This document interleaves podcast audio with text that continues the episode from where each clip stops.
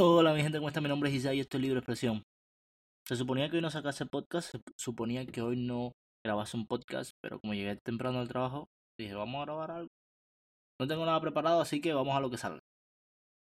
No sé si vieron que se está celebrando el juicio de Johnny Depp contra Amber Heard, que él la demandó a ella por difamación, la, la demandó por 50 millones, luego ella le hizo una demanda por 100 millones. En fin, pienso que ya eso lo saben y si no lo saben, pues le voy a hacer un resumen rápido. Resulta que en el 2018 Amber Heard escribió un artículo en el Washington Post donde ella se refería a sí misma como víctima de un de violencia doméstica. Enseguida todo el mundo pensó o analizó o entendió que era porque Johnny Depp había abusado de ella.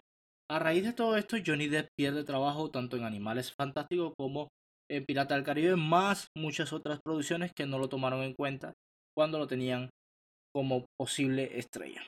Ok, después de esto, Johnny Depp le crea una o le hace una demanda a ella por 50 millones de dólares, donde le dice o el alegato de él o la excusa o la razón por la cual ella él la acusa a ella es por difamación. Entonces ella luego le crea una contrademanda a él por 100 millones de dólares.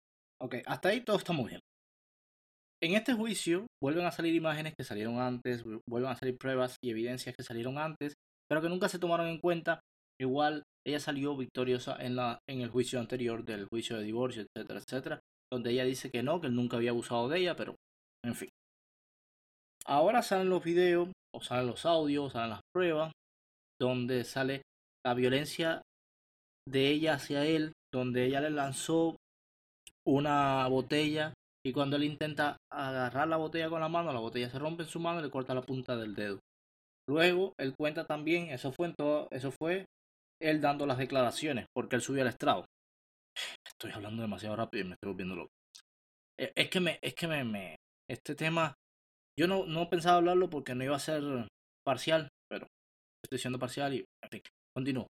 Entonces, eh, él cuenta todo eso, cuenta que ella se defecó en su cama mientras él dormía y de esa manera supo que ya no, no debía de bajar a la casa, o sea, tener ningún tipo de contacto con ella. Él dice que lo, lo, único que hizo, o la única reacción que tuvo al ver que una persona se le defeca al lado, fue reír. Sinceramente, esta tipa está completamente desequilibrada mentalmente.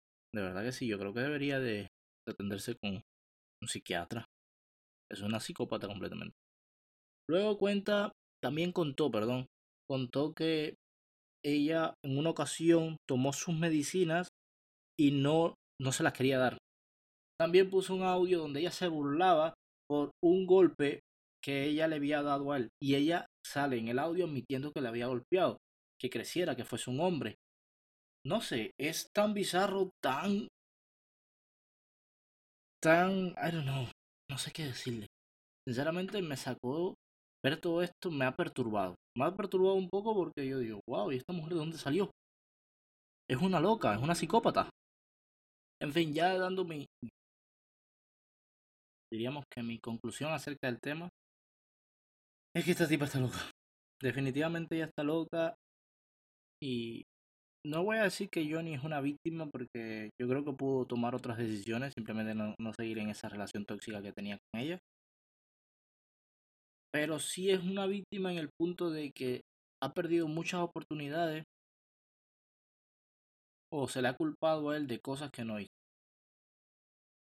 De ahí en fondo, decir que es víctima por, por violencia doméstica, yo creo que una persona es víctima hasta un punto, hasta donde quiera aceptar esa, esa situación. Y no, no era que pasaba un día así o que pasó un día sin que él se lo esperara. Fueron unas situaciones acumulativas de que ella estaba abusando de él tanto psicológica como físicamente. Así que ahí tienen mi, mi punto de vista. Por otro lado, no sé si vieron, mi gente, la golpiza que le dio Mike Tyson a un pasajero de un avión que iba detrás de él. Resulta que un muchacho, cualquiera, se sienta detrás de Mike, Tyson y como cualquier persona se emociona a ver al, al, a la superestrella del boxeo. Pero todo el mundo sabe que Mike Tyson no es una persona como. Es una persona muy temperamental, una persona que tiene todos esos antecedentes de violencia que le da esa, esa furia, esos ataques. Y pues se enseñó con este muchacho y le, literal se levantó de su asiento, se viró y le cayó a golpetazos. Que el muchacho, hay una foto por ahí del muchacho que tiene la cara ensangrentada, o sea, no llena de sangre, caballero. Sí se, parece que le rompió una parte, o sea, tiene, tiene unas, unas magulladuras. Magulladuras, ¿dice magulladuras? Sí, magulladuras. Jamás había dicho esa palabra. Y ya no, no mucho más que decir. Ah, sí, sí, sí, espérate. Me iba y se me olvidaba. El día 7 de mayo, Toro, aquí en Toronto va a estar gente de zona. Vayan, compren los tickets. No tengo aquí donde se van a presentar. Pero gente de zona el 7 de mayo en Toronto y el 6 de mayo en Montreal.